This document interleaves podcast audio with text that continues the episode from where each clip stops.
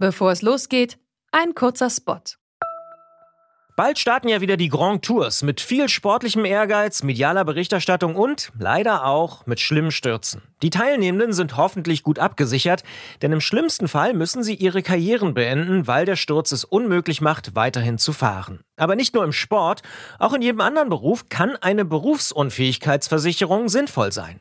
Der digitale Versicherungsmanager Clark kann euch helfen, die richtige Versicherung zu finden und schlägt euch passende Versicherungen vor. Und wenn ihr euch die Clark App holt und zwei eurer bestehenden Versicherungen hochladet, dann schenkt euch Clark mit dem Code Antritt34 einen 30 Euro Shopping-Gutschein. Den Link findet ihr in den Show Notes.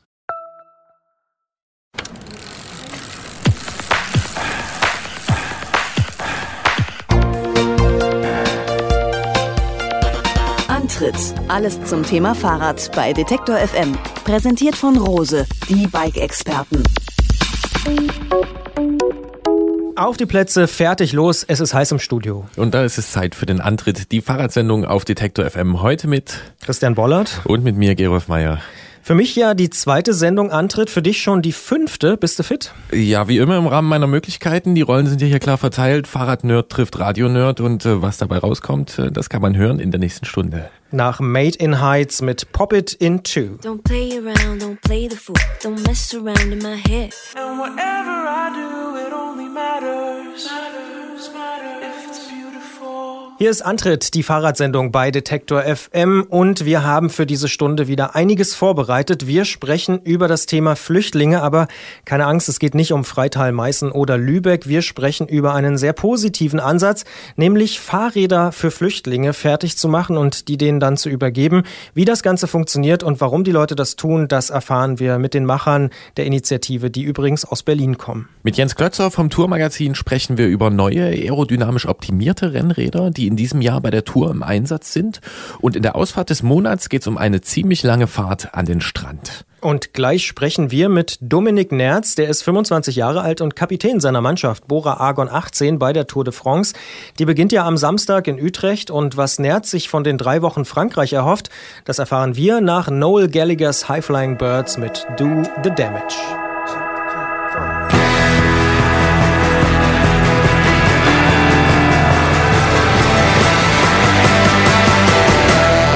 Hier ist Antritt, die Fahrradsendung bei Detektor FM und wir kommen jetzt zu dem Höhepunkt des Jahres für viele Rennrad- und Radsportfans, die Tour de France. Die ARD überträgt ja in diesem Jahr erstmals seit vier Jahren wieder live aus Frankreich und damit bekommt das Rennen wieder mehr breite Aufmerksamkeit. Neben dem Team Giant Alpecin ist mit Bora Argon 18 noch ein zweites deutsches Team am Start. Über 3300 Kilometer liegen vor der jungen Mannschaft und äh, Kapitän des Teams ist der 25-jährige Dominik Nerz, der 2012 schon einmal quer durch Frankreich gefahren ist. Wie er sich kurz vor der wichtigsten Rundfahrt des Jahres fühlt und wie er seine Rolle im Fahrerfeld definiert, darüber sprechen wir am besten mit ihm persönlich. Guten Tag, Herr Nerz. Guten Tag, hallo. Sie sind ja zum ersten Mal als Kapitän bei der Tour de France am Start. Wie gut schlafen Sie eigentlich gerade? Ähm, relativ gut, weil Natürlich hängt, wie soll ich sagen, äh, eine gewisse Anspannung in der Luft und natürlich aber auch gepaart mit Vorfreude. Aber das hindert mich nicht dran, einen guten Schlaf zu haben. Erfüllt sich für Sie da gerade auch so ein kleiner Kindheitstraum oder ist das ein rein professionelles Geschäft? Ah, sicherlich erfüllt sich äh, für mich dieses Jahr ein lang gehegter Traum. Ich meine, ich bin die äh, Tour de France ja schon mal gefahren. Allerdings ist natürlich jetzt dieses Jahr nochmal eine ganz andere Situation. Und ja, es ist wirklich sehr, sehr cool, jetzt nach Frankreich reisen zu können und nochmal wirklich versuchen zu zeigen, was in einem drin. Sie gehen ja mit einem sehr jungen Team an den Start und in Ihren Reihen fährt mit 22 Jahren auch der neue deutsche Meister Emanuel Buchmann. Sind Sie denn die jungen Wilden bei der diesjährigen Tour? Ich denke, so könnte man uns quasi bezeichnen. Äh, ich meine, natürlich haben wir auch erfahrene Fahrer mit dabei, aber ich denke, so der Altersdurchschnitt ist dann doch relativ jung noch. Wild sind wir auf jeden Fall. Wir sind heiß auf Frankreich und deswegen denke ich, passt die Bezeichnung junge, junge Wilde auf jeden Fall. Ältere Fahrer, die werden ja immer noch äh, mit dem Thema Doping konfrontiert. Spüren Sie auch noch diesen Zweifel in der öffentlichen Wahrnehmung oder ist das für Sie Schnee von gestern? Ja, sicherlich. Also es ist einfach noch nicht ganz ausgestanden, die Thematik. Wobei ich jetzt ganz ehrlich sagen muss, dass sich einiges schon sehr verbessert hat und ins Positive gedreht hat. Einfach auch so die Wahrnehmung oder die Anerkennung der Leistung von Außenstehenden. Und das macht uns natürlich sehr glücklich und ja, gibt dann auch nochmal so ein Quäntchen mehr Motivation einfach, wenn man dann quasi erfolgreich sein kann, ohne sich direkt rechtfertigen zu müssen. Wenn man jetzt mal auf den deutschen Radsport schaut, dann gibt es da mittlerweile doch viele neue große Namen auch. Degenkolb, Martin und Kittel, ne, Klassiker, Zeitfahren, Sprintsiege. Also da gibt es viele Weltklasse-Leute. Wollen Sie denn der neue Top-Rundfahrer aus Deutschland werden? Das ist eine gute Frage. Also ich bin auf jeden Fall schwer am Arbeiten, um ein guter Rundfahrer zu werden. Ich meine, ich war jetzt die letzten Jahre immer gut bei drei Wochen Rundfahrten und ja, irgendwie reizt mich das auf jeden Fall. Auf der anderen Seite muss ich auch sagen, ich war noch nie in der Situation, wirklich dann als Kapitän oder als Klassementfahrer dann bei eben einer drei Wochen Rundfahrt antreten zu können. Und das ist jetzt eben für mich auch, ja, ich will jetzt nicht sagen Experiment, aber einfach mal so ein Reinfühlen, inwieweit das dann realisierbar ist. Und ich denke dann äh, nach der Tour de France werde ich auch für mich eine klarere Sicht auf die Dinge haben, ob ich äh, mich weiterhin auf Rundfahrten spezialisiere oder eben auf die Gesamtwertung. Ich denke, das wird jetzt erstmal abzuwarten bleiben und ja, Sie haben gesagt, Sie arbeiten dran. Das ist für Sie ein großes Thema. Kann man denn sagen, was Sie für sportliche Ziele haben? Also wollen Sie irgendwie in die Top 20 oder in die Top 10 sogar fahren? Ja, das ist immer so äh, am Anfang von der Rundfahrt äh, schwierig zu sagen. Ich meine, wollen ist, ist keine Frage, ob können, das ist nochmal ein ganz anderes Thema. Ähm, ich denke, ich habe alles dafür getan, eine wirklich sehr gute Rundfahrt bestreiten zu können. Ich weiß allerdings einfach auch aus Erfahrung, wie schnell das eben gehen kann, dass man durch irgendwie Sturzdefekt oder ich weiß nicht, mal einen schlechten Tag da eben auch ganz schnell wieder weg ist. Und wie gesagt, wir sind ein junges Team. Wir müssen uns da auch erst quasi finden. Deswegen das äh, jetzt an Zahlen irgendwie festzumachen, möchte ich dieses Jahr eigentlich nicht wirklich. Da liegen jetzt also über 3300 Kilometer in drei Wochen vor Ihnen. Was passiert eigentlich mit dem Körper während dieser Strapazen? Es ist natürlich eine extreme Belastung für den Körper. Und also das ist natürlich dann schon teilweise auch sehr grenzwertig, wo man sagen kann, äh, ist das eigentlich noch gesund? Weil wenn man dann eben so wirklich mal Tage hat, wo ähm, dann extreme Hitze zum Beispiel ist oder genauso auch andersrum, wenn dann brutale Regentage sind und das eben dann wirklich drei Wochen lang jeden Tag, ist natürlich dann schon eine extreme Belastung für den Körper und natürlich auch einfach für den Geist. Da muss man sich dann schon auch teilweise sehr motivieren, weil ich denke, das kennt jeder aus eigener Erfahrung, der so ein bisschen Sport macht. Wenn man dann mal wirklich eine richtige Einheit hinter sich hat und am nächsten Tag vielleicht so ein bisschen die Beine noch zwicken, äh, dann denken er sich halt auch so, ah, möchte ich heute mich nochmal unbedingt belasten oder wäre doch jetzt ein, ein, Tag auf dem Liegestuhl auch ganz fein. Aber irgendwie am Ende geht es dann doch immer. Und ähm, danach reicht dann ein Tag im Liegestuhl oder wie lange brauchen Sie, um zu regenerieren? Also äh, mit einem Tag ist es äh, da sicherlich nicht getan. Also da braucht man dann schon mindestens mal eine Woche, wo man jetzt vielleicht gerade auch was das Training anbelangt, einfach ein bisschen kürzer tritt, dann wirklich vielleicht einfach mal die Beine hochlegt und den Körper wieder zu Kräften kommen lässt. Jetzt sind Sie ja vor drei Jahren schon mal die Tour gefahren. Gibt es einen Moment, an den Sie sich heute noch erinnern? Ja, also für mich eigentlich der, der schönste Moment war wirklich der, als wir dann nach Paris eingefahren sind und äh, dann so das erste Mal durch den Tunnel dann fährt und oben rauskommt und auf die Champs-Élysées einbiegt und dann sieht man all die Menschen, die einem zujubeln und die Stimmung und das Flair, das ist einfach unbeschreiblich und es ist einfach so ein Moment, der wird mir äh, mein Leben lang bleiben. Die Tour de France, die gilt ja als das wichtigste Radrennen der Welt und sie wird von der Öffentlichkeit auch viel stärker wahrgenommen als andere Rundfahrten. Haben Sie eine Erklärung dafür, was die Tour so besonders macht? Na gut, es ist einfach ähm, wie eben mit vielen Dingen, die Tradition haben und es ist halt einfach auch so ein bisschen die mediale Vermarktung, denke ich, die einfach eine große Rolle spielt, weil ja, wenn man einfach das auch vergleicht eben mit anderen Rennen, dann ist halt trotzdem irgendwie die Tour dann ja nochmal so mit dem i-Tüpfelchen versehen. einfach so, was, was das ganze Spektakel auch äh, drumherum angeht. Und es war schon immer das größte Radrennen der Welt und da wird sich, denke ich, auch in den nächsten Jahren nicht groß was, was ändern. Allein schon der Begriff Tour de France, damit kann fast jeder was anfangen. Und ich denke, das ist einfach der Grund, äh, weswegen die Tour da die anderen Veranstaltungen einfach ein bisschen aussticht. Das sagt Dominik Nerz. Er startet als Kapitän bei der Frankreich-Rundfahrt für das Team Bora Argon 18. Und wir bedanken uns sehr für das Gespräch und wünschen alles Gute. Ja, vielen Dank.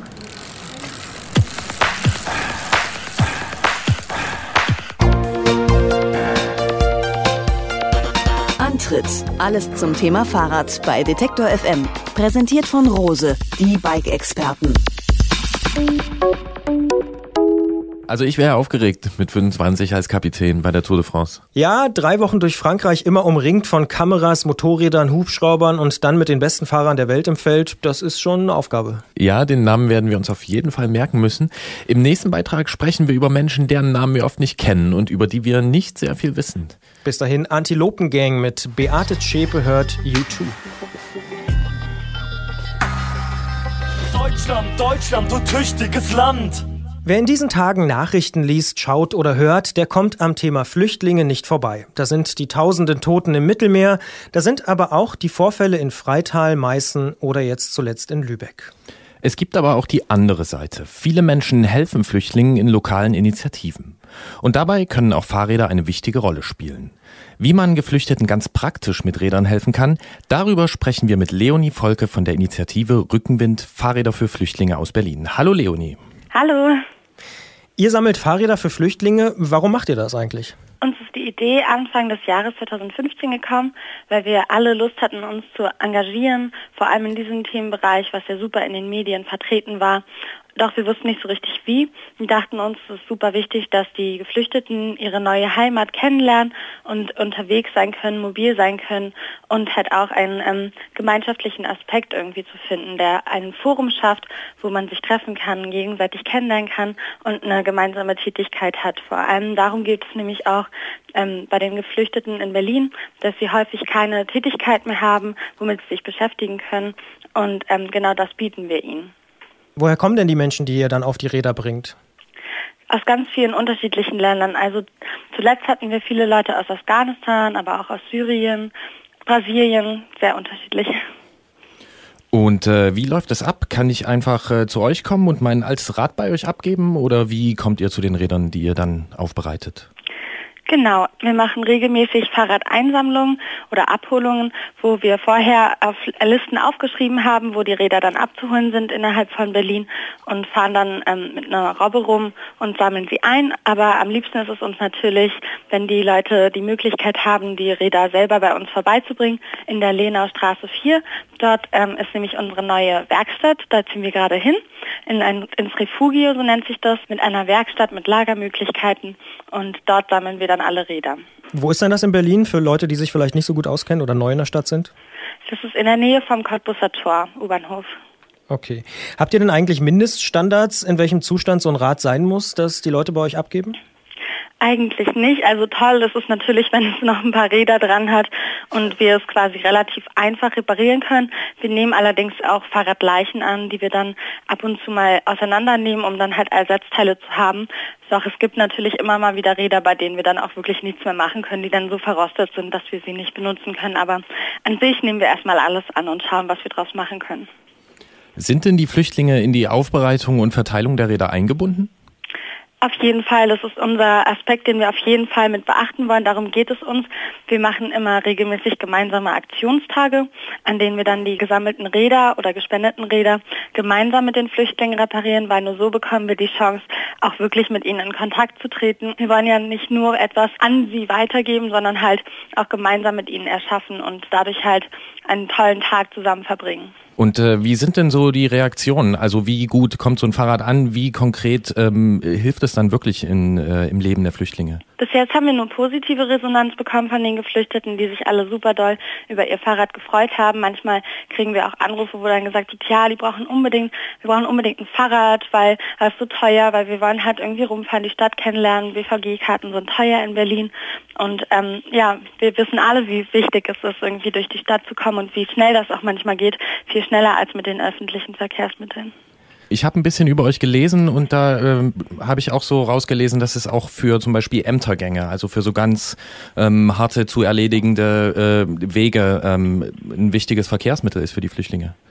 Ja, auf jeden Fall. Auch wichtige Termine müssen ja schließlich wahrgenommen werden und das geht mit dem Fahrrad natürlich auch schneller, als wenn man dann zu Fuß irgendwo hin muss oder noch auf irgendeine Bahn warten muss. Kann man denn sagen, wie viele Räder ihr mittlerweile verteilt habt und wie viele Menschen ihr damit geholfen habt? Insgesamt weiß ich gar nicht genau, wie viel wir schon rausgegeben haben. Also pro Aktionstag haben wir immer circa 20 Räder geschafft und wir haben jetzt insgesamt drei. Also ähm, circa 60 Räder haben wir schon rausgegeben und unser nächster Aktionstag ist am 11.07. schon in Planung. Der wird ähm, aber größer sein als die vergangenen. Wir wollen es schaffen, circa 40 Räder an Geflüchtete weiterzugeben.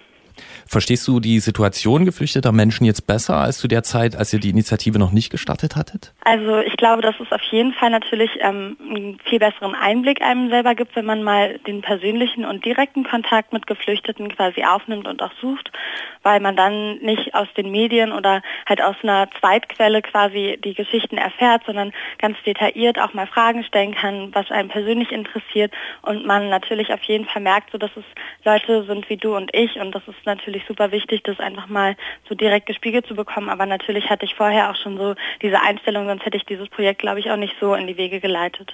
Gab es denn in der Zeit irgendwie einen Moment, wo du gesagt hast, Mensch, das hätte ich nicht erwartet, dass unsere Idee, unsere Fahrradinitiative sowas auslösen kann? Doch, auf jeden Fall eigentlich die ganze Zeit. Wir waren immer super erstaunt, wie positiv das alles angekommen ist und wie das doch dann uns manchmal fast in den Schoß gefallen, gelegt wurde, wie wir weitergekommen sind. Immer wenn wir an einem Punkt standen, wo wir dachten, hm, jetzt kommen wir da gerade nicht weiter oder wir müssen irgendwie dort und dorthin, hat, und haben wir wieder Leute kennengelernt, die dann genau das mit uns gestalten wollten und uns ermöglicht haben. Und es ist viel größer schon geworden, als wir jemals uns hätten vorstellen können. Seid ihr die Einzigen, die sowas machen oder weißt du auch von anderen Initiativen, vielleicht auch in anderen Städten? In anderen Städten gibt es auf jeden Fall ähnliche Projekte, zum Beispiel in Regensburg sogar unter ähnlichem Namen. Und ähm, die haben halt auch diese Idee, aber wir haben uns schon von Anfang an gedacht, das ist ja überhaupt nichts Negatives, wenn man auch so ein Projekt in die Wege leitet, weil wir sind quasi alle für dieselbe Sache unterwegs und dann ist es eher was, wo man Informationen untereinander austauschen kann, sich gegenseitig mit ähm, Ideen bereichern kann und halt zusammenarbeiten kann und ein Netzwerk erstellen kann.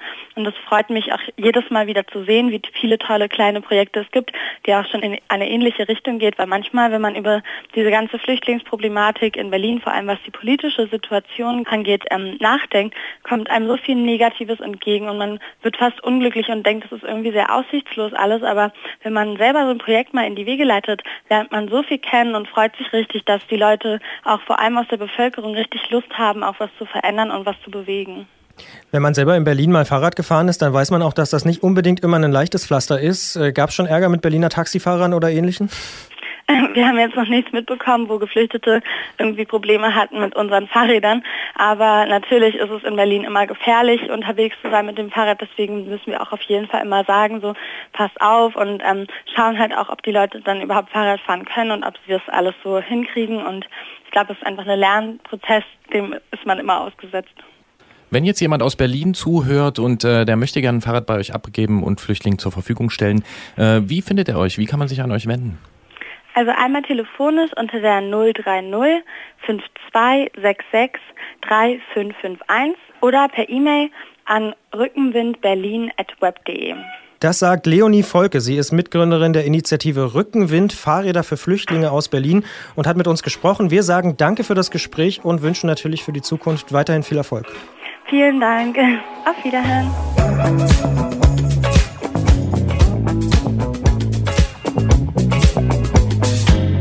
Wie hältst du es mit der Tour, Christian? Schaust du zu, fährst du hin oder lässt dich total kalt? Nein, tatsächlich Also ich komme an der Tour nicht vorbei, äh, auch wenn ich da die letzten Jahre immer mal ein bisschen äh, Abstand brauchte. Dies Jahr fahre ich tatsächlich mal hin mit ein paar Freunden und wir wollen äh, den Mythos Alp d'Huez mal selber äh, unter die Oberschenkel nehmen und mal gucken, ob wir da äh, uns hochquälen können, die 21 Kehren.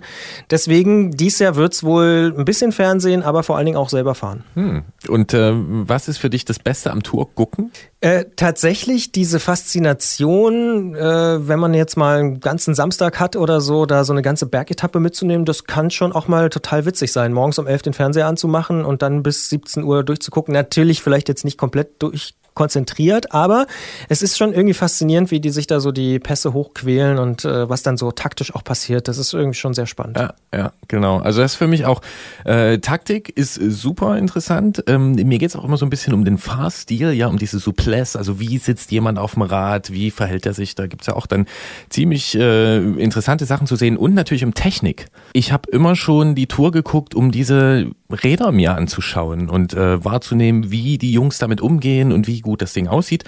Und darum geht's heute auch bei Klingen bei Klötzer. Heiße Räder bei der Tour de France.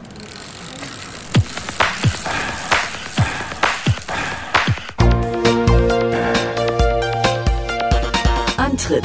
Alles zum Thema Fahrrad bei Detektor FM. Präsentiert von Rose, die Bike-Experten. Die Tour de France ist nicht nur eine Qual für die Athleten, auch die Fahrradhersteller treten in Frankreich zu einer wahren Technikschlacht an.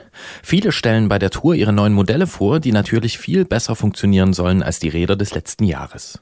Und unter den Hintern der besten Fahrer der Welt sollen sich also dann die Konstruktionen beweisen. Wenn die Rechnung aufgeht, fährt ein Topfahrer mit brandneuem Material als erster ins Ziel oder zumindest über den Berg. Das ist dann die wahrscheinlich effektivste Werbung im Radsportzirkus. Unser Technikexperte Jens Klötzer vom Tourmagazin, der hat eine Schwäche für die hochgezüchteten Profi-Rennräder und er sieht in diesem Jahr das Rennrad sogar an einer Wegscheide. Warum? Das erklärt er uns einfach mal im Gespräch. Klingeln bei Klötzer. Die Technikfrage beim Antritt auf Detektor FM. Tourredaktion Jens Klötzer, schönen guten Tag. Hallo Jens. Hallo Gerolf.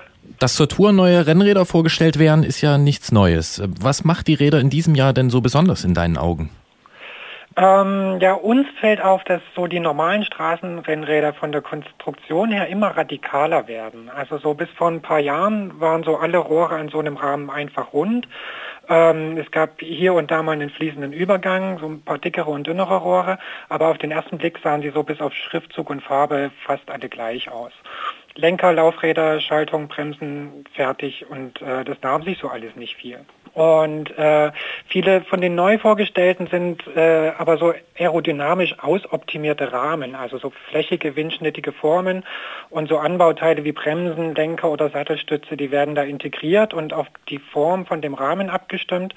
Und das ist alles sehr funktionsorientiert und so mit dem Entwicklungsaufwand, was, was wir bisher eigentlich nur von speziellen Zeitfahrmaschinen kannten. Ähm, hast du denn ein Beispiel dafür, wie sowas umgesetzt wird? Da gibt es ganz verrückte Konstruktionen, also so Bremsen, die irgendwie innen in die Gabelscheiten reingebaut werden oder zusätzlich als aerodynamische Verkleidung wirken oder ähm, komplett aus Carbon laminierte zusammenhängende Lenkervorbaueinheiten, an denen man auch nichts mehr verstellen kann und wo die Kabel und Bautenzüge durchgeführt werden, dass man gar nichts mehr von sieht. Ähm, also da lassen sich die Konstrukteure einiges einfallen, um das schnellste Rad auf die Räder zu stellen. Was braucht es denn eigentlich, um so ein aerodynamisch optimiertes Rad herzustellen am Ende? Ja, dafür braucht es äh, zunächst mal eine gute Entwicklungsabteilung und äh, eine gute Fertigung. Also ähm, wenn äh, so ein Rad entwickelt wird, dann muss natürlich das Ziel gesetzt werden, wie schnell soll das Rad sein. Ähm, am besten soll es das schnellste Rad sein und äh, um das herauszufinden, muss ich äh, entweder in den Windkanal testen gehen oder das Ganze am Computer simulieren, ähm, weil das lässt sich nicht so einfach aus der Hosentasche schütteln. Da muss schon ein bisschen Entwicklungsaufwand dahinter stecken. Wenn ich mir jetzt so einen Radfahrer auf dem Rad von vorn anschaue, dann nimmt ja der Körper bei weitem den größten Platz ein. Wie viel Zeit lässt sich denn dann überhaupt rausholen, äh, wenn man das Rad so aerodynamisch optimiert? Ja, das stimmt. Der Fahrer macht äh, mit Sicherheit den allergrößten Anteil aus und das Erste, was man deswegen optimiert, ist natürlich die Position. Aber irgendwann lässt sich da nichts mehr machen und dann optimiert man eben den Rest. Und äh, der Vorteil von dem Fahrrad ist für die Realität recht schwer zu beziffern. Vor allen Dingen, wenn man so in einem Rennen im Feld fährt und dort auch die meiste Zeit im Windschatten fährt. Ähm, in der Theorie kann das auf so einer 100 Kilometer Strecke so ein bis zwei Minuten ausmachen und äh, das selbst in den Bergen, wenn es nicht flach ist. Vorausgesetzt ist halt, man fährt alleine ohne Fremdeinflüsse, was aber realistisch nur beim Zeitfahren so ist. Ähm, aber auch im Fahrerfeld ist der Vorteil halt immer mit an Bord und äh, wenn ich nach vorne ausreißen will oder wenn ich hinten aus dem Feld rausfalle und versuche wieder ranzukommen äh, oder im Zielsprint, äh, wenn ich darum die entscheidenden Millimeter im Wind kämpfe, dann kann ich ihn gebrauchen und dann kann er auch entscheidend sein. Ja? Und ähm, ja, auch wenn es nur für die Motivation vom Kopf ist. Wir reden hier also über Verbesserungen im Sekunden- oder im Idealfall im Minutenbereich. Wie relevant sind denn diese technischen Entwicklungen für mich als Hobbyfahrer? Das äh, kommt drauf an, was du damit machen willst. Also wenn du Rennen fährst und dort äh, irgendwie deine Leistung verbessern willst, vorne mitfahren oder eine bestimmte Zeit oder Platzierung unterbieten willst, ähm, dann kannst du das natürlich auch nutzen. Äh, der Fahrtwind, der ist halt schon ab 15 km/h dein größter Gegner und äh, der Vorteil ist auch für langsamer fahrende Radler da. Äh, ansonsten ist es für die Hausrunde ziemlich egal, glaube ich, ob du da zwei Minuten früher oder später am Kaffeetisch sitzt. Äh, andererseits hat es ja auch eine technische Faszination und äh, hat, wie ich finde, auch eine ästhetische Komponente. Also die Räder sehen einfach rattenscharf aus. Und ähm, ja, um den Vergleich mal zu bemühen, es fahren da draußen auch tausende aerodynamisch ausoptimierte Sportkarossen rum und die stehen in der Großstadt im Ampelstau. Da darf man ruhig auch die Sinnfrage stellen. Also ich kann jeden verstehen, der sich irgendwie für so ein Rad begeistern kann, das schon im Stand schnell aussieht. Ähm, wer so rein funktional denkt, der sollte sich als Hobbyfahrer vielleicht anders orientieren und sich ein zweckmäßigeres und vor allen Dingen vielfältigeres Rennrad aussuchen. Ähm, das ist so eine andere Radikalisierung, in der es bei den Rennrädern auch gerade geht. Wo du das gerade ansprichst, was sind denn solche anderen Rennräder, die in eine andere Richtung entwickelt wurden? Das sind so ausgeprägte Alleskönner. Die äh, sind so Rennräder, die kommen mit bisschen breiteren Reifen, ein bisschen mehr Fahrkomfort, eine nicht so anstrengende und etwas bequemere Sitzposition haben die und ähm, ja, oft auch kräftige Scheibenbremsen. Die bieten dann einfach ein viel größeres Einsatzspektrum. Ja.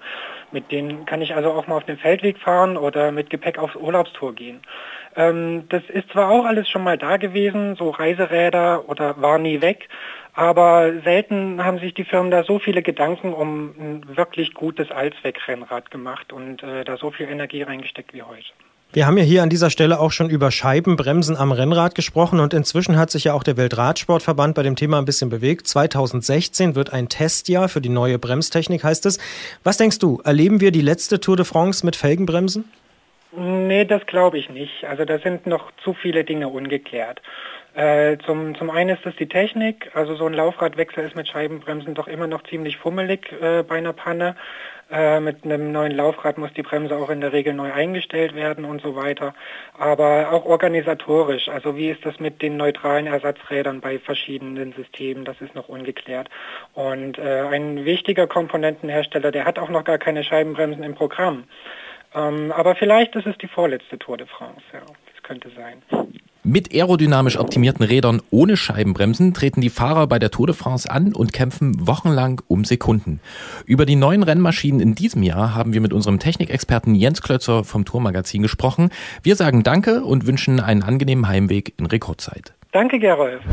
Klingeln bei Klötzer. Die Technikfrage beim Antritt auf Detektor FM. Ja, ja, er hat schon recht. Sehen schon ziemlich scharf aus, die Geräte, wie ich finde. Ja, auf jeden Fall ist auch eine krasse Technik, ähm, tolle Form und interessante Detaillösung. Allerdings für mich persönlich, äh, das mit dem Sekundenvorteil, das ist mir eigentlich relativ egal. Also es ist für mich dann doch eher das Allzweckrennrad, was er angesprochen hat.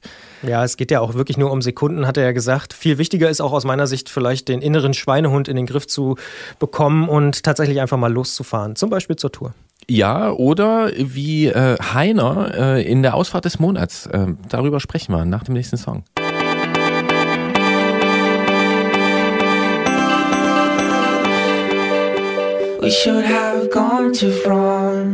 Es sind die längsten Tage des Jahres, da kann man dann schon mal eine Schippe drauflegen und ein Stück weiterfahren als gewöhnlich. Und Heiner aus Berlin hat das ziemlich konsequent gemacht und am Fichkona teilgenommen, einer Rennradausfahrt vom Fichtelberg im Erzgebirge bis zum Kap Arkona auf Rügen. Ja, richtig gehört. Über 600 Kilometer waren das und darüber müssen wir sprechen, finden wir. Und deswegen sagen wir Hallo Heiner. Hallo. Heiner, du schreibst von 620 Kilometern. Äh, bist du die am Stück gefahren oder hast du zwischendurch geschlafen? Nee, zwischendurch Strafen gibt es da nicht. Es gibt äh, ein paar Pausen, so alle drei Stunden äh, hält man dann mal an und äh, schüttelt die Beine, kriegt was zu trinken und äh, ja, überlegt sich, ob man da wirklich noch weiterfahren will. Okay, ähm, wie lange braucht man dann mit nur ein paar kurzen Pausen alle drei Stunden? Ja, also dieses Jahr war es eine relativ äh, schwierige Strecke, recht hügelig, viel Gegenwind, schlechtes Wetter, Regen. Also wir sind dann in meiner Gruppe nach äh, 25 Stunden und 50 Minuten auf Capacona dann angekommen. Jetzt haben wir in dieser Stunde, in dieser Sendung auch schon über die Tour de France gesprochen. Die gilt so als härtestes Radrennen der Welt. Aber mal ganz ehrlich, das klingt ja noch ein bisschen schlimmer. Warum macht man das? Über 600 Kilometer Fahrradfahren? Ja, das fragt man sich, äh, während man diese 620 Kilometer fährt, eigentlich alle zwei Minuten mindestens. Aber es macht halt dann auch irgendwie riesig Spaß, wenn man ankommt, äh, wenn man diese 620 Kilometer dann bewältigt hat. Und es ist auch ein tolles Erlebnis, ähm, mit 190 anderen Kollegen das in Angriff zu nehmen. Man steht da oben dann auf dem Fichtelberg ähm, und äh, überlegt sich, hm, war das jetzt das Richtige, was du dir jetzt überlegt hast? Ich hatte ähm, heiden Respekt, habe das das erste Mal gemacht und ähm, ja, bin dann so langsam dann in diesen Marathon hineingegangen und es ging ganz gut ähm, bis in die Nacht hinein. Dann hatte ich so einen kleinen Hänger und äh, hatte aber eigentlich immer die Hoffnung, das klappt und äh, das schaffst du schon. Aber die Familie sagt schon, du bist bekloppt, oder? Ach, ähm, glaube nicht, dass sie bekloppt sagen, die denken das vielleicht, aber ähm, auf jeden Fall haben sie erstmal alle geguckt, äh, die Freunde auch, und ähm, aber haben mich auch sehr unterstützt. Die waren auch dann während der Fahrt dabei. Also mein kleiner Sohn und meine Freundin haben sich dann in Potsdam an eine der Raststationen hingestellt und äh, mich dann äh, begrüßt und unterstützt, äh, mir zu essen geholt und moralisch gestärkt und äh, ging es dann eben dann äh, nochmal ein bisschen leichter dann weiter. In deiner Mail, da schreibst du ja von einem kaputten Schuh, einem ausgelaufenen Tretlager, von Magenkrämpfen und auch Durchfall. Das klingt jetzt für Außenstehende nicht besonders reizvoll. Trotzdem hast du ja schon gesagt, du hattest Spaß. Ähm, worin liegt denn dann der Spaß? Na, der Spaß liegt daran, einfach sich so ein langes Stück vorzunehmen, eine Distanz, wo man denkt, das geht doch eigentlich gar nicht und das dann einfach so ganz in ganz kleine Schritte aufzuteilen, sich Zwischenziele zu setzen, dann kommt man wieder an die nächste Rast, denkt, Mensch, jetzt hast du das geschafft, jetzt schaffst du den nächsten Schritt auch, auch. und ähm, ja, es ist ein Kampf gegen den inneren Schweinehund, ganz klar. Also ähm, man muss die Motivation die ganze Zeit ähm, irgendwo aufrechterhalten. Man ist auch leicht frustriert, dann geht das Feld mal ein bisschen zu schnell, dann zu langsam. Ähm, da muss man irgendwie gucken, dass man sich unter Kontrolle hält, ähm, sich auch ein bisschen konzentrieren. Also permanent, weil man auch ähm, im öffentlichen Verkehr ja dann fährt. Also man hat Gegenverkehr, die Seite, auf der man fährt, die rechte ist zwar abgesperrt, aber links kommt dann doch immer was, da muss man äh, konzentriert bleiben und äh, ja, das gehört alles dazu, um da eben dann erfolgreich durchzukommen. Bei Langstreckenläufern, da heißt es ja, es gibt dieses Runners High, so ein euphorischer Zustand, in dem dann alles läuft. Gibt es das dann auch bei so einem Rennen für dich? Äh, Gab es dann auch mal irgendwann, ja. Aber nur kurz höre ich daraus. Aber das Runners High läuft, glaube ich, nicht über 25 Stunden, 50 Minuten. Also ich hatte ein ziemliches äh, Tief. Ich hatte ähm, in diesen mecklenburgischen Alleen auf einmal ähm, ja, technische Probleme mit dem Fahrrad, hörte im Dunkeln, in der pechschwarzen Nacht immer nur, dass es unter mir klackerte, weil das Tretlager was kaputt war. Dann äh, kriegte ich eine halbe Stunde später ähm, Magenkrämpfe, hatte wohl zu viel von diesen ISO-Getränken getrunken. Stand dann irgendwann auf dem Rastplatz in Alten Treptow in Mecklenburg-Vorpommern, musste mir überlegen, was mache ich. Ähm, habe dann einfach eine Stunde Pause eingelegt. Ähm, war kalt, 9 Grad, 10 Grad. Ähm, einzige warme Ort. Der Tankwart hatte sich noch eingeschlossen, war dort die Toilette. Dann steht man da irgendwie eine Dreiviertelstunde auf der Toilette, guckt sich die Fliesen aus den 90er Jahren an, versucht möglichst wenig durch die Nase zu atmen und ähm, naja, dann kommt irgendwann die nächste Gruppe an. Man hört sie, man macht die Tür auf, es ist 3.20 Uhr oder so, die Sonne geht auf, mm, man versucht den Schalter so ein bisschen umzulegen, steigt wieder aufs Rad, merkt es geht und dann kommt auch mal so ein Bikers High dann wahrscheinlich nicht, Runners High. Und wahrscheinlich kommt es dann auch danach, wenn man die Füße in die Ostsee hält, oder? Das auch, ja, das war schon ganz, ganz nett, dann irgendwie das mal so ein bisschen abdampfen zu lassen, auf jeden Fall, ja. Ja. Was sind denn so die Mindestvoraussetzungen, um bei sowas wie Fichkona teilzunehmen? Wie fit sollte man sein? Ähm, also bei mir war es so, ich fahre Jedermann-Rennen. Das sind natürlich andere Distanzen. Die, die ähm, längste Distanz, die ich dort hatte, waren mal 160 Kilometer. Man fährt da allerdings wesentlich schneller, also ist da ähm, natürlich irgendwo im höheren Leistungsbereich. Das hat bei mir schon mal als Basis gereicht. Ich habe dann äh, fünf, sechs Wettkämpfe dieses Jahr gemacht, um da so ein bisschen Wettkampfhärte reinzubringen und habe dann noch so Trainingsblöcke eingelegt, wo ich sechs, sieben Stunden am Stück gefahren bin. Also äh, wenn man sich, sich sorgfältig ähm, vorbereitet, ich habe so zwischen acht und zwölf Stunden in der Woche trainiert, dann ähm, sollte das eigentlich klappen. Und ähm, es gibt verschiedene Leistungsgruppen. Diesmal waren es vier.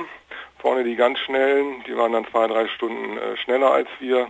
Und äh, es gab auch eine Gruppe hinter uns, die kam dann eine Stunde später an. Da kann, das kann man natürlich dosieren und man kann während des Rennens auch die Gruppen we wechseln. Und wenn man einfach immer so ein bisschen, ähm, ich sag mal, bei 70, 80 Prozent fährt, dann hat man schon eine gute Chance anzukommen. Das sagt Heiner Spannut aus Berlin. Er ist vor kurzem 620 Kilometer am Stück bis auf die Insel Rügen gefahren. Heiner, du bekommst natürlich für deine Ausfahrt des Monats auch noch den 50 Euro Gutschein von Rose und wir beide sagen Hut ab. Äh, da kann man eigentlich nicht mehr viel sagen. Respekt. Genau. Danke, Danke Heiner.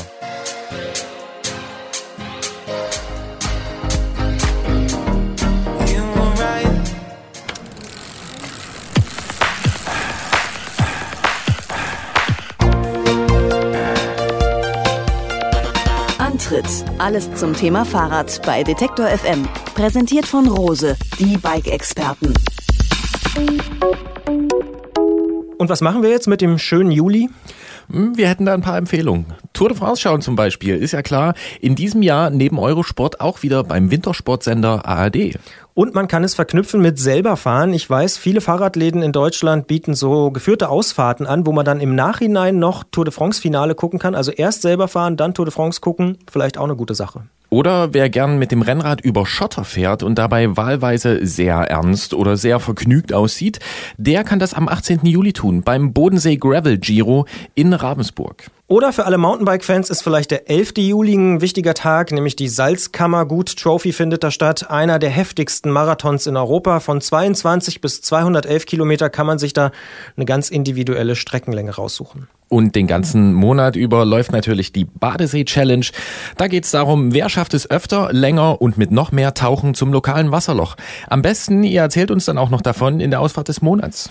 Ganz genau. Mitmachen kann man ganz einfach per App. Man lädt sich unsere App runter für Android oder auch für das iPhone und geht dann auf den Bereich Mitmachen und kann uns dann schicken, wie die Ausfahrt des Monats ausgesehen hat, ob sie zum Badesee ging, ob sie über Kieselsteine ging oder vielleicht auch über Berge. All das ist möglich. Oder man schreibt uns einfach eine E-Mail an antritt.detektor.fm. Und übrigens, den Podcast, den stellen wir natürlich auch wieder komplett ins Netz. Ohne Musik leider aus rechtlichen Gründen. Aber wir stellen ihn ins Netz. Man kann ihn nachhören, vielleicht auch auf dem Rad. Start. Das war's dann auch schon wieder im Juli von uns. Diese Folge des Antritts wird jetzt jeden Donnerstag im Juli wiederholt und dann gibt's bald auch schon wieder eine neue.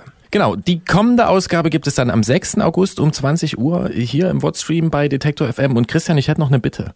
Okay, was? Wenn ihr nach Alp d'Huez fahrt, könnt ihr Antritt auf die Straße schreiben? Können wir machen. Müssen wir Kreide mitnehmen, aber können wir machen. Es geht auch ein Farbeimer. War super, ich wünsche euch viel Spaß. Wir sehen uns äh, mit frischem Sonnenbrand äh, im August. Danke, gleichfalls. Danke, well, wie die Holländer sagen. Den ja Alp d'Huez gehört, wie ich gelernt habe. Merci beaucoup.